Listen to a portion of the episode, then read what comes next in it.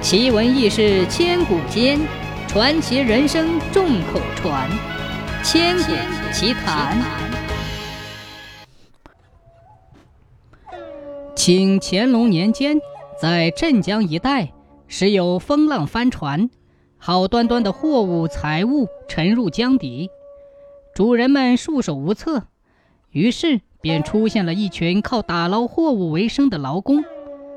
他们和施主商们商量价格，如果两厢情愿，他们就潜水打捞。这群人被称为水号。有个叫张文运的中年人，行船路过镇江，要去某地就任县令。风浪巨大，无法行船，就在岸边一处客栈休息。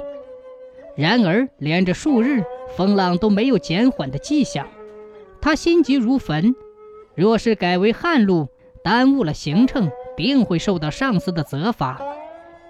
又停留了两日，风浪停停起起，来时毫无征兆，去时毫无踪影。张文运决定明日高价租船过江。当夜难眠，只身出了客栈，见明月高悬，暗自祈愿白日行舟顺利。自己越走越远。不知不觉来到了江边，却看见一个光着膀子的汉子，正将三头大肥猪赶到栈桥边，跪地朝江心参拜，然后把猪捆住，全部扔到水里。接着又是一通叩头，嘴里叨叨着。离得比较远，张文运心里好奇，听得不真切，觉得此事不简单，不敢惊动众人。就绕了个弯子，移身到下风口，竖直了耳朵听。原来这群人正在祭拜江神。仔细一听，他勃然大怒：这群汉子竟然祈求江神继续刮大风、吹大浪。他心里料定，他们就是靠帆船捞货吃饭的水号。张文运心生鄙夷。难道神明还会听从这些恶徒的不成？回到客栈，他越想越气。第二天一早行船，起初风平浪静，张文运正暗自庆幸，哪料到到了江心，骤然刮起一阵妖风，抛起了巨浪，把船打翻了不说，还将上任文函和县印一并沉入水底。船家会水，把他救至岸边。因为事先已付了船资，船家也不好抱怨于他，反倒是张文运后悔不已。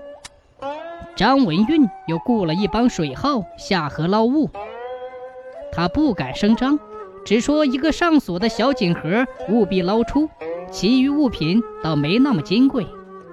水号们相互使了使眼色，因为张文运面相不俗，他们便认为他非富即贵。要了一个非常高的价，张文运虽然心疼，却也只能接受了。下水之后，陆续捞上几个箱子，都是张文运的，可那小锦盒依然不见踪影。